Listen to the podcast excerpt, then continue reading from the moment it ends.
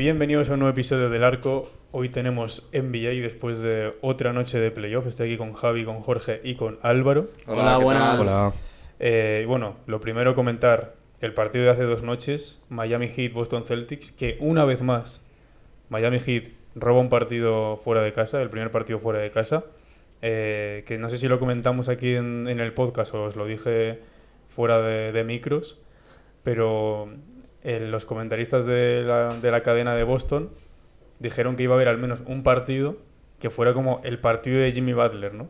Como tuvimos el partido de Lonnie Walker y estas cosas. Sí, bueno, la diferencia es que Jimmy Butler es capaz, yo creo, de hacer más de un partido así. Eso iba a decir. O Puede sea, ser la poco- serie de Jimmy Claro. Butler. Y- Eh, y, para bueno, mí, la buena, bueno, buena entre comillas, buena noticia de Boston es que en el segundo, en la segunda parte, Tatum casi ni tiró. O sea que al final eh, el partido de Tatum, podrían decir los de Miami, esta serie tendrá solo un partido de Tatum, el partido de Tatum todavía no ha llegado. Ahí está la clave. Yo creo que no te puedes fiar de Boston si, teniendo en cuenta lo que hizo en el séptimo partido contra los Sixers, eh, si Tatum aparece, eh, no, solo, no solo aparece, sino durante todo el partido empieza a meter triples como un loco y, y demás, eh, Y ya no Miami va a tener muy difícil. el, en el sexto contra Filadelfia, Ya, que hace un partido de mierda. Exacto. Aparece con al final. perdón. Y en el último cuarto marca, creo que eran 16 puntos o 17 Sí, sí, sí, sí. en un solo cuarto, pues te soluciona el partido. Y eso y lo que decíamos, que es que Jimmy Butler pueden ser los partidos de Jimmy Butler todos. yo Porque creo que ¿Cuántos hizo? ¿35 puntos? 35, 5, 7 eso. y 6 robos. Que no sé si viste los, los lo- 6 robos, pero es que a lo mejor 5 son de intercepciones. O Sí, sea, sí, no sí, son sí. robos Sí, directos. sí. O sea, eso es. Pasa al lado alucinante. débil y Sí, sí. metía la manita y se la llevaba. Eh, yo creo que lo que decís de, de Tatum, lo que le pasa es que le cuesta eh, aparecer pronto. O sea, Sí, puede ser. porque hasta que apare... O sea, tuvo, creo que fueron tres partidos seguidos hasta el séptimo, o sea, el tercero... Todo lo contrario a Randall. Claro, que no aparece. Creo que fueron el cuarto, el quinto y el sexto partido que Tatum no mete un tío de campo en el primer cuarto en esos tres primeros partidos. O sea, en esos tres partidos, eh, cuarto, quinto y sexto. Es un jugador diésel, podríamos decir, le cuesta carburar. Pero sí, es que mira, el... para que lo, lo tengamos en cuenta, lo estaba buscando, la segunda mitad de Tatum de ese partido son 12 puntos y tira cuatro veces. Eh, Cuatro veces, yo creo que las 12, cuatro, 12 puntos, 2 de 4 en tiros, 8 de 8 en tiros libres. yo creo que el- todas las veces que tira son en el tercer cuarto, porque en el último cuarto me suena que no tira directamente. Pues correcto. 0 de 0, 6 de 6 en tiros libres. Ya, eso es. O sea, Ostras. básicamente. Eh, pero sí, a ver, eh, tampoco hay que quitarle mérito a Boston porque yo creo que siguen siendo favoritos, aunque no tan favoritos como dice ESPN, que antes del partido les ponía un 3% y después creo que ha sido, no sé si un 18 o algo así, menos del 20 seguro, Los famosos porcentajes. pero... Es que no puedes dar un porcentaje tan alto a un equipo en una No. serie de NBA. o y sea, más en unas finales. o sea. Y encima que viene Boston de una serie de 7 contra Filadelfia. Que, a ver, no ha sido la serie de, de Miami la más competida del mundo. Y la de Boston-Filadelfia ha tenido partidos que han estado muy competidos. Sí. Entonces, eso también se puede notar. Jalen Brown, que aparte de todos los rumores que está viendo, que supongo que ya se so- solucionarán en la postemporada, un muy buen partido también.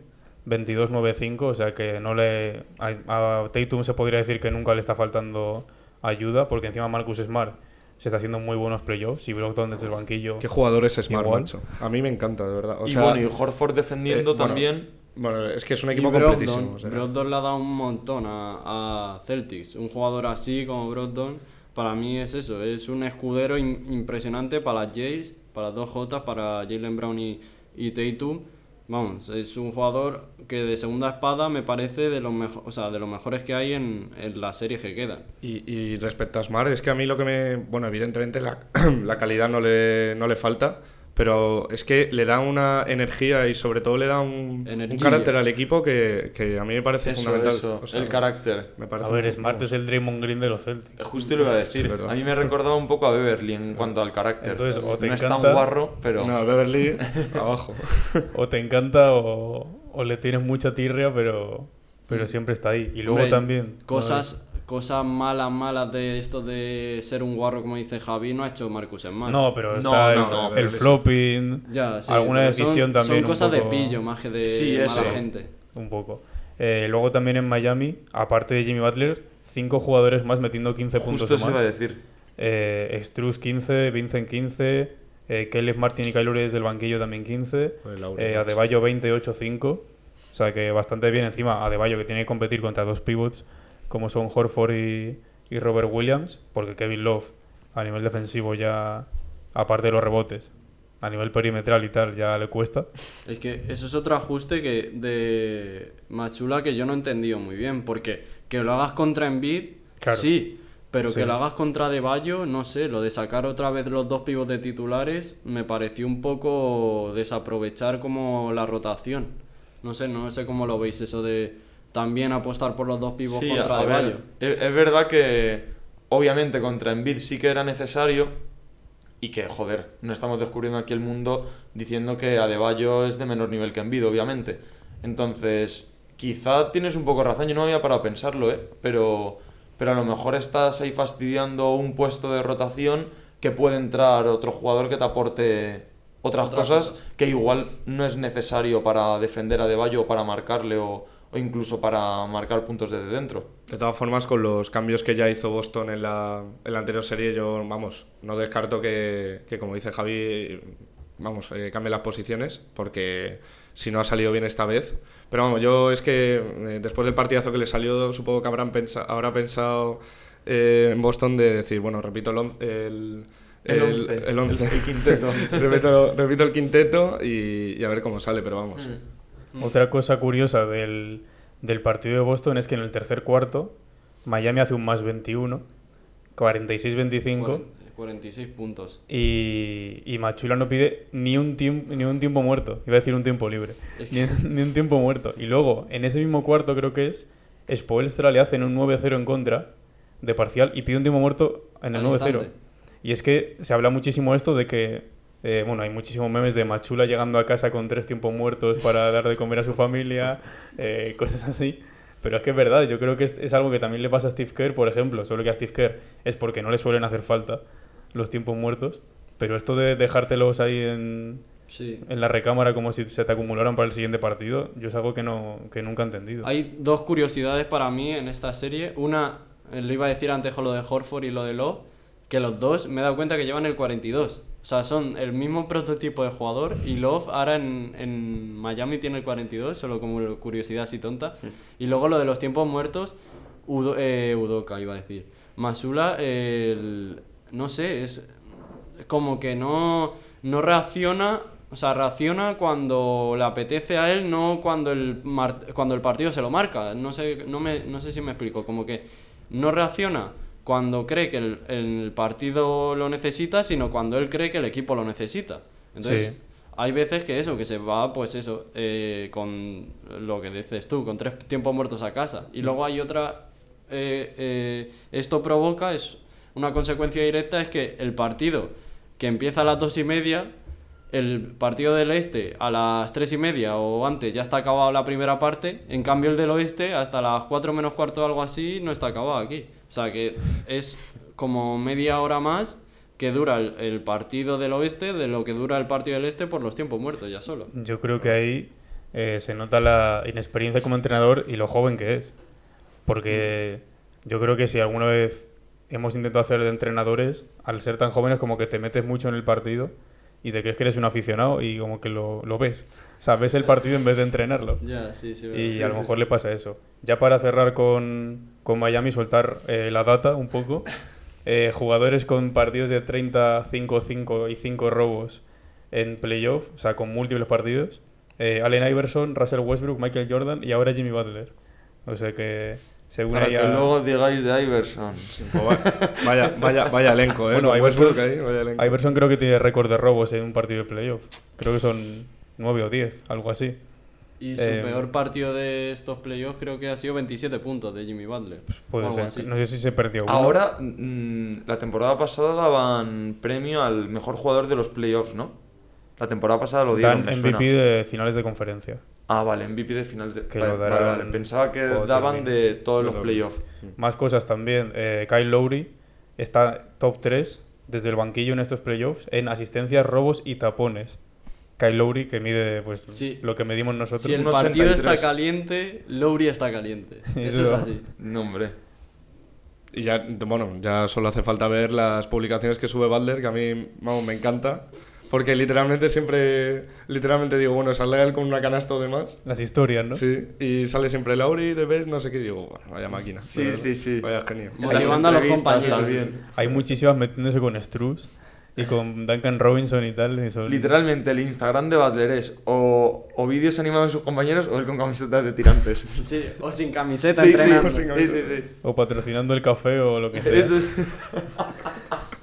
es verdad, tú. Ya pasando al partido de anoche, eh, yo creo que. Bueno, no sé si sorpresa o no, no sé cómo lo visteis esta, esta derrota de los Lakers. Para mí no es sorpresa, porque, a ver, yo creo que todo el mundo eh, podía llegar a esperar, aunque ya estamos, vamos, llevamos diciendo que ya lo de los Lakers ya ha dejado de ser sorpresa, eh, ya y, y, bueno, hay más en, en, en donde estamos ahora, en las finales, pero, pero vamos, lo Denver en casa, yo creo que se preveía victoria, vamos, doblete de victorias. A ver, no sé si, si se preveía, pero Yo no es sorpresa que haya ganado Denver en sí, su a casa. lo mejor un término medio. Claro, eso es. Término medio, Mm, sí. Igual, a lo mejor no se preveía, pero yo no lo veo sorpresa que haya ganado Denver. Porque al final son el mejor equipo de la conferencia y. Joder, ahora han puesto un 2-0 que no sé cómo lo vi vosotros, ¿eh? Pero yo, Yo es lo veo que- un poco. Yo es que la verdad, Sí. sorpresa tampoco, pero no me esperaba un 2-0. ¿No? A ver, los dos partidos han sido dos partidos. derrota de Lakers por 6, derrota de Lakers por 5. Mm. Ah, claro, a ver, han sido partidos Sí, competidos, pero- no ha sido paliza. Es pero que, el, bueno, primer no sé, partido, el primer partido estuvo menos competitivo. Uno este. empezó siendo paliza y luego lo el de, remontaron el ayer, primero. el de ayer yo creo que se lo debería- deberían haber llevado Lakers Sí, porque de fue un ayer partido igualado competido, y, y tuvieron una oportunidad para... O sea, ese era el partido de robarlo porque el anterior es que es lo que dijo el Lebron luego en rueda de prensa. No te puedes dejar 20 puntos abajo contra el mejor de tu conferencia en una serie de playoffs. O sea, así es imposible, y más en su campo, así es imposible ganar un partido en una serie. Eh, vamos a ir un poco jugador por jugador. Primero Davis, que no sé cómo viste el partido, para mí es un poco flow de Andre Ayton, como que no quería meterse con Jokic a pegarse, estaba luego siempre muy fuera, no recibía tiros- balones. Los tiros a media distancia falló bastante. Pero es que encima Rui Hachimura, eh, que también para mí ha sido el mejor de esta noche, sin ninguna Un duda. partidazo. Creo que empezó 6 de 6 o 7 de 7 en tiros. Al descanso metió todo. 17 puntos al descanso, creo. que era. 100%, ¿no? Sí. Eh, Rui Hachimura creo que fue, eh, después del primer partido, dijo que no tienen un rim protector, en plan un protector del aro, los Nuggets. Y es que es verdad, porque Hachimura tuviese el primer partido y se metía en la zona como le daba la gana. Pero Davis, que es un especialista y que lleva toda la vida mm, viviendo en la zona, yo Me no, da miedo. yo no entiendo qué hace Davis. Mm. O sea, con todos los recursos que tiene, que siempre se dice que es uno de los jugadores más talentosos que hay en la liga. Y que Jokic ha mejorado en defensa, pero tampoco es aquí Dikembe Mutombo, ¿sabes? o sea, Sí, es como un, es un pánico escénico raro, la verdad, por parte de Davis, que sinceramente mm, está bajando un poco el suflé eh, de estos partidos anteriores, que es que estaba dominando la pintura como nadie. Y, y bueno, la verdad que eh, yo quiero destacar, bueno, ahora hablaremos de, de él, pero lo de Murray, o sea, es, Sí. es que es increíble, o sea, es- eh, hablamos de Jokic como el verdadero MVP y lo que está demostrando esta, esta serie, lo de Murray es, un- es, es impresionante Sí, sí. desde el primer momento. Es que están todos muy, muy, Muy muy, en forma. Sí, sí, sí, y muy sí, sí. enchufados. los porcentajes con lo que están tirando no tienen ningún tipo de sentido. O sea, Caldwell Pope, que venía de decir que veía peor ejemplo. a este equipo de Lakers que al de 2020, que es en el que estuvo él, ¿qué va a decir? Eh, y Michael Porter Jr., Es que No sé. decíamos de la rotación de Nuggets, que es muy corta, que no sé qué, pero es que si es así deficiente, le da igual que jueguen con ocho jugadores. Si, es que si van a salir desde el banquillo, los que van a salir desde el banquillo, Pero al le van a aportar eso. Al final en playoffs mm, tampoco, en los partidos importantes no juegas con muchos más, ¿eh? Ya, pero, A lo mejor juegan, 10. juegan 7 y da gracias. Eso justo, 10 como mucho. pero que Lakers, que se presumía que iba a tener una Sí, rotación sí. más larga que la de Nuggets, si la de Lakers eh, al final se está cayendo porque los porcentajes son lamentables y hay mucha gente desde el banquillo que no aporta, el único así Hachimura, yo diría, el resto, pues eso, eh, mejor tres bien que cinco mal, por decirlo así. Claro. Mira, hablando de, de lo de Davis que decía que decía Álvaro, en estos playoffs, en la primera serie hace, en orden de partidos, 22, 13, 31, 12, 31, 16. Siguiente serie, 30, 11, y luego 25, 23, 23, 17, otra vez 40 y ahora 18 esta noche. O sea, es que nos asegura este partido de 18 intermitente. puntos. Irregular. Este partido de 18 puntos nos asegura que en el siguiente mete 35. Porque es que no, Pues no, no tiene- no no hay término medio. Hombre, a ver, eh, también os digo, ahora vamos al, al Staples, ahora ya quizás sea otra es- cosa. A la Sí, yo es a Es la que como, cripta. como Dos lo- parti- Ese es el nombre falso. el cripto, a la cripta. Y ahora ya son partidos en casa que yo creo que Lakers los puede encarar de otra manera. De hecho, sí, mm, bueno, más le vale. Más, Oh, bueno, claro. ma- o No sea, le queda otra. No, pero Porque- me, me refiero que si sale al final eh, sobre mm, lo que decía Jorge, este, este partido yo creo que sí que se lo podía haber llevado, pero el primero, o sea, si sale como el primer partido, eh, ni, ni en el Staple, ni en el Crypto, ni en el cementerio, o sea, en ningún lado, o sea, es que no, no, no, no hay por dónde cogerlo. Así que, bueno, yo, yo ya digo, yo mm, si, si dábamos un ganador, que de hecho lo dijo Aaron en el anterior episodio, si dábamos un ganador en 7, que yo lo sigo pensando, un ganador en 7, que para mí van a ser Lakers, por razones evidentes, pero eh, si, si lo damos en 7 es por algo, o sea que yo confío en que Lakers iguale, confío. A ver, no le queda otra, porque irse con un 3-1 al quinto en Denver, mm, ya Bueno, no. la serie Y pintaría remontar muy, un muy 3-1. Muy, Sí. muy mal. Sí, Sí, sí. LeBron Bueno, ya lo ha mal, hecho, sí. pero, pero no es fácil. Pinta mal. Hablando de LeBron, ya pasando a, a su partido, 22-9-10, que en el papel no está mal. También viendo cómo estaba jugando y tal, pero es que ves el partido. Primero, tiene un par de pérdidas muy tontas. Luego, hay cinco bandejas. Bueno, una es un mate. Pero hay cinco bandejas. Quedan 10 puntos cualquier otro día, pero ayer no entraron. O sea, hay dos. Hay una que se va medio solo y le da como a la parte de abajo del aro. Mm. Hay otra que hace una bandeja, la típica bandeja en contacto de Lebron que la mete siempre y se queda corto. Ese, sí.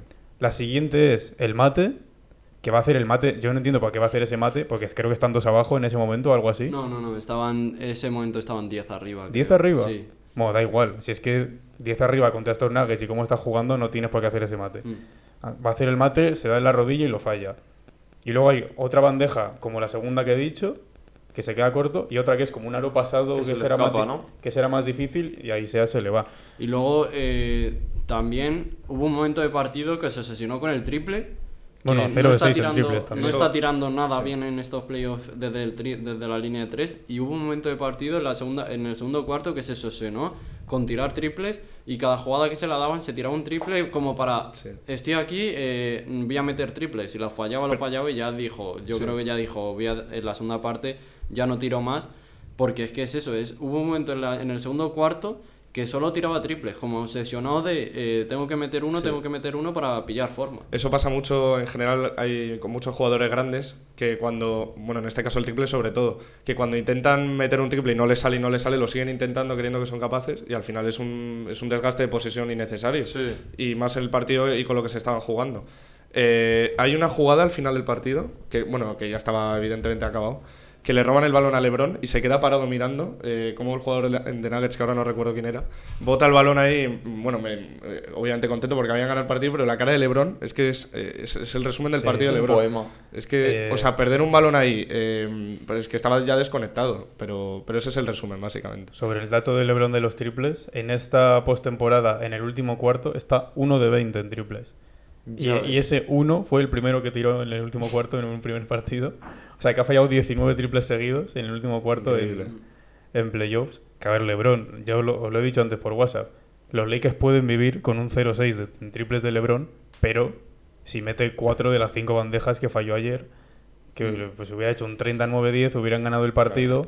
Eh, y aparte que estando, como has dicho, 10 arriba y un mate así en transición, Se quería lucir, yo creo. pero eso que, que digo que anima bastante a tu equipo si lo, si lo haces bien al menos. Y al otro equipo estar por encima de la barrera de los 10 puntos siempre es un poco, pues, Pero bueno, como a- que te baja el ya, ánimo, ¿no? Lo que tú dices es verdad, pero a pesar de todo, mm, o sea, mínimo, o sea, unos triples sí que se le tienen que exigir a LeBron, o sea. eh, Justo lo que iba a mínimo. decir yo. O sea sí, que- pero a ver, si dentro peor- de lo o sea, malo, que lo bueno es que peor no lo puede demás hacer. bien, pues- Hombre, O sea, si lo mete bueno cero porque- triples y mete 40 puntos, no se Claro, le va a exigir claro. los triples. Es que la sí, Ah, sí, claro, la cosa es que mete 40 puntos. si mete cuatro ahí de está. esas bandejas, habría acabado con 30 puntos, 9 rebotes, 10 asistencias A lo mejor Cuatro estaríamos robos, diciendo otra dos cosa, eso tapones. seguro. Suficiente. y mete 47% en tiros, hubiera sido mm, 62, imagínate, yo qué sé. Hmm. Entonces yo creo que ya con eso, un partido de Davis en el que no se cague entrando a canasta, pues que no tenía ningún tipo de sentido. Hachimura es que no se le puede pedir más, y a Reeves igual, que está enchufadísimo desde el triple. Eh, y luego, no sé, D'Angelo Russell también un partido bastante mediocre. Eh, Schroeder igual, 2 de 9 creo que fue.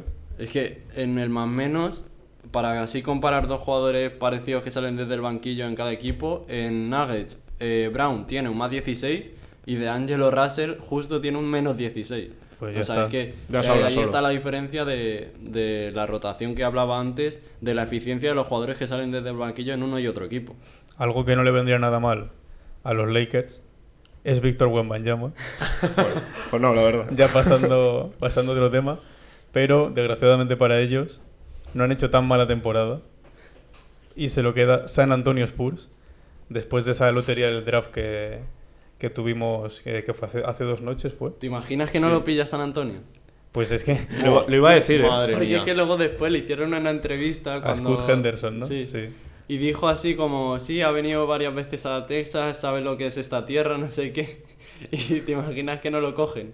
Pero no sé, o Sería sea, increíble, ¿eh? Se- Sería épico. macho. Chris Bussard, que es un periodista de, de ESPN, di- dijo que el otro día que si Wembanyama es al menos igual de bueno que Anthony Davis, Kevin Garnett o Kevin Durant, sería un fracaso. Tela.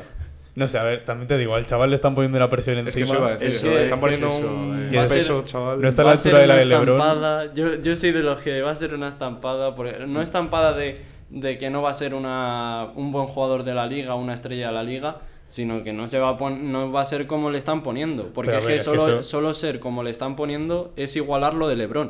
Es que eso no pasa Claro, nunca. exactamente. O sea, Y es justo. Eso Yo me acuerdo que vi un vídeo hace un año o así de a cuántos jugadores le habían puesto el mote de el nuevo Jordan y cuántos lo habían cumplido. Y se lo habían puesto a Vince Carter. Que Vince Carter es uno de los mm, 40 o 50 mejores jugadores de la historia. Y, pero no es el siguiente Jordan No, ni no, ha no. sido. Claro, claro que no. Eh, y yo creo que ese, ese hype solo lo ha podido pasar LeBron. Que el- en sus partidos con 16 años le ponían introducciones con imágenes de Jordan, de Magic Johnson y de Karim y estas cosas. Eh, pero a ver, yo creo que no ha podido caer en mejor franquicia A ver, que San Antonio. Popovich- Primero por la cultura que hay de franceses en San Antonio con Tony Parker, Boris Dio y esta gente. Y luego por Popovich. Claro. Sí. Es que Popovich es Popovich y, y además eh, lo que estamos hablando de, de- O sea, muchos les están, le están hypeando y otros como nosotros, por ejemplo, a lo mejor le estamos dejando un poco por debajo. Mm, tal vez esté en un término medio. Mm, a ver, yo sí que creo que es un jugador especial. O sea, que es evidente. Sí, se, sí, se sí. ve, se ve a la, vamos, a primera vista. Tiene Porque unas es más condiciones... largo que un día sin pan. Joder, es que ves la foto esa, no sé si lo viste, es una foto Con que sale con Mbappé. Sí, sí, tío. Es que sí. madre mía, qué Que diferencia. parece un tapón Mbappé. sí, sí, sí, no sí, no sé si impresiona más esa o la que tiene con Gobert. Tiene una con Gobert Ah, que, sí, yo que le saca una cabeza. Que Gobert. una cabeza a Gobert. Que eso para mí es más impresionante. La verdad que es, es de estos jugadores que, que si llegan a marcar en época, cuidado. Pero vamos, es mucho decir aún. Luego, eh, los siguientes picks, bueno, Detroit cayó al quinto, un poco desastroso. Sí. Pistons a los Pistons. ¿eh? Para poner un poco de, de contexto del draft, supuestamente va a ser primero Wembanyama 100%, luego iría Scoot Henderson, que viene de la G League, luego iría eh, Brandon, creo que es Brandon Miller, El- sé que es Miller, pero no sé si el nombre es Brandon, que es de Alabama, Sí. que habían quedado primeros en, en la universidad, pero no ganaron el torneo, y luego irían los dos gemelos Thompson estos, que son Asuar y Omar, creo. No sé, Alderete, Omar Alderete. Omar Alderete, sí. Son los dos gemelos Thompson estos que eh, son como los Morris, o sea, son exactamente iguales. Y también vienen de... ¿Sabéis la, la página esta de Overtime? Sí. De baloncesto. Pues, pues de la liga que crearon estos vienen de ahí. Eh, así que esos tienen pinta de que van a ser los, los cuatro de arriba. Eh, Portland también, muy buenas noticias. Tener el tercer pick. Que vi que se quedaron como a una bola o algo así. Cuando hicieron el sorteo de cómo iba a ser el orden, se quedaron a una bola de tener el segundo. Hombre, Eh, yo sinceramente, no es por nada, pero preferiría haber tenido un pick 2 en Portland que en, que en Charlotte. La verdad es que Charlotte es una franquicia que a mí sinceramente ni me va ni me viene. Y Ya, eso que la dirige pues sí. Jordan, ¿eh? Pero no es Se una... nota que como director no es No. tan bueno, ¿eh? No, ahí sí que... Que se dedica a vender. Flaqueo. Mira, es Brandon Miller, sí. Y los gemelos son Amen Thompson. A ver, el- en el mock draft este de, de Tancazón pone a Wembanyama primero, a Brandon Miller segundo, que eso va a ser la discusión entre Brandon Miller y Scott Henderson. Mm. A Henderson tercero, Amen Thompson cuarto. Luego está Jairas Walker, quinto a los Pistons, y Ausar Thompson, sexto a los, a los, ¿Qué, a los qué Magic. jugadores son? ¿Bases, aleros? Eh, bueno, eh, Brandon Miller es eh, alero, Mm. Scott Henderson base también, un guard. Eh, los gemelos Thompson son exactamente iguales. O sea, uno pesa, Son clones. miden lo mismo y uno pesa 5 libras más, que, es como, yo qué sé, 2 kilos y medio creo que es. Mm. Eh, y Jairas Walker también es un alero, pero sí. El No otro día hay- vi... No hay un pivot, ¿no? No hay uno que le vaya a quitar el puesto a Wembanyama. eh, Me no, parece. el, el que pasa de 6'9 más cercano, Leonard Miller, a los Warriors de la G League, puesto 19 según, según esto. Pero el otro día vi un tuit, no sé qué opináis, si vamos a volver a ver a un jugador por debajo de 6'4 ser número uno del draft. Que es algo interesante para ponerse en situación, jugadores por debajo de 6'4, aparte de los obvios, que son Chris Paul y Lowry y tal, Stephen Curry creo que es 6'3, eh, Anthony, bueno, no, Anthony Edwards creo que es más alto, Trey Young obviamente, este tipo de jugadores. O sea, ¿creéis que va a haber... Número uno. Sí, un número uno, teniendo en cuenta que en la liga cada vez hay jugadores más grandes. Yo no lo yo, es creo. que, yo es que creo que ya los números uno van a ser aleros. Por eso te he preguntado lo de la posición.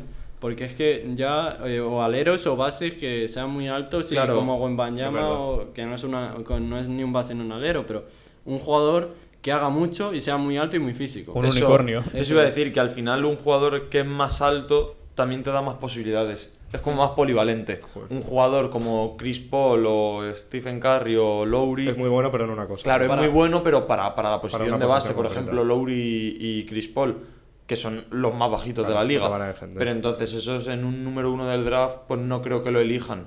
Para porque al mí- final son menos polivalentes. Para sí. mí el prototipo de número uno de los próximos años en NBA es Scotty Barnes. O sea, un, un jugador estilo Scotty Barnes que sea así Sí. medio alto, un alero fuerte, físico, que pueda tirar algún triple que otro, que también sea bueno en la pintura. O sea, es... Jugadores más completos. Sí, Es que en verdad eso se asemeja un poco a lo que está pasando en fútbol, ¿eh? sí, o sea, que se está demandando ahora por el, eh, o sea, por la velocidad, el estilo de juego y demás, se está demandando un jugador Jugadores como físicos. un jugador perfecto. Mm. O sea, Bueno, también para destacar una cosa del draft rápido, eh, está James Nagy en el número 30, que es Hostia, jugador del ¿es Barça. Que se quería presentar al draft y según esto iría a los Clippers Quería. en el, en el número 30, que creo que su hermano es Sig Nagy, si no me equivoco, No sé, no que sé. estuvo en los Nuggets y no sé si sigue en los hermano no lo tengo controlado. A Es él que- sí, pero... O sea, tienen la- exactamente en el mismo apellido, que no es un apellido, que no es González el apellido, ¿sabes? Entonces, Sí, pues es raro porque, bueno, luego a ver, el- cada jugador es como es y, y puede destacar en NBA o no. Pero en el Barça, eh, ya sí que Vicius, años el año pasado creo que sí que le estaba dando más minutos y le daba más oportunidades.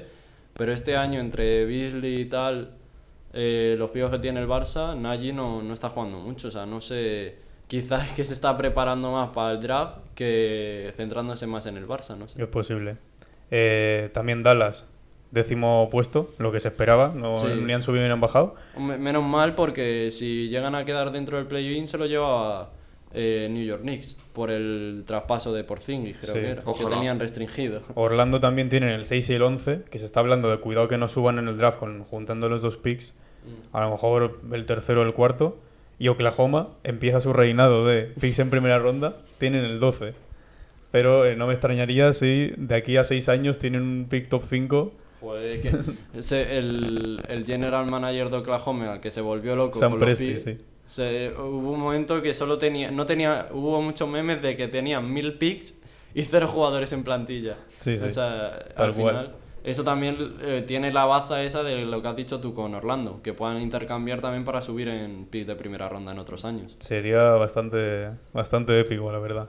Pinta bien en Oklahoma, yo creo, con los jóvenes y tal, los Sí. que tienen para el futuro. Y no- que no es, a ver, no es una franquicia que traiga mucho a agentes libres, Mm. pero por historia y tal puede ser que, que hagan algo en un futuro. Mm. Pero bueno, lo dejamos por aquí. Volvemos, supongo que el lunes o vamos viendo. Mm. Depende de, de cómo vaya todo. Así que nada, eh, como siempre redes sociales, Instagram, Twitter y TikTok, arroba el arcopod. Y nada, un saludo. Chao, chao, chao.